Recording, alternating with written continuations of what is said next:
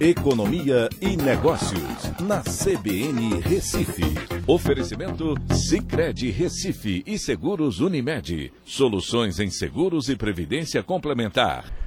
Olá, amigos, tudo bem? No podcast de hoje eu vou falar sobre o leilão da SEDAI, que é o equivalente à Compesa né, daqui de Pernambuco, ou seja, a empresa de abastecimento de água e saneamento que finalmente saiu lá no estado do Rio de Janeiro.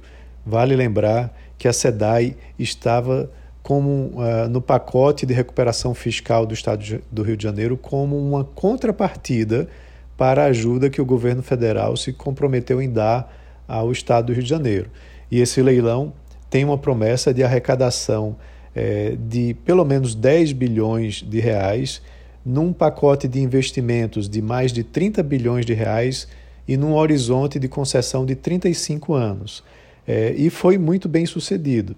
O leilão foi dividido em quatro blocos, onde os três principais blocos foram é, arrematados com um ágio de mais de 130%, né, trazendo é, não só uma solução em investimentos para o saneamento e abastecimento de água é, da população do Rio de Janeiro, da cidade do Rio de Janeiro e de mais 34 municípios.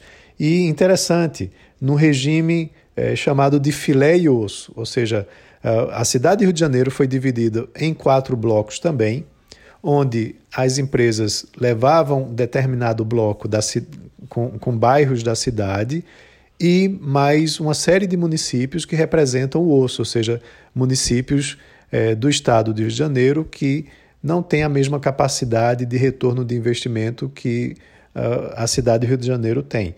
Então, isso é muito interessante porque você é, termina fazendo com que haja um compromisso para investimento nessas outras cidades. Também é, foi obrigatório um investimento mínimo de 1,86 bilhão na infraestrutura de favelas né, que também ajuda muito para é, melhorar as condições sociais das favelas do Rio, e projetos de despoluição, né, de 2,6 bilhões de é, despoluição da Baía de Guanabara, 2,9 bilhões na, na Bacia do Guandu e 250 milhões no complexo lagunar da Barra da Tijuca.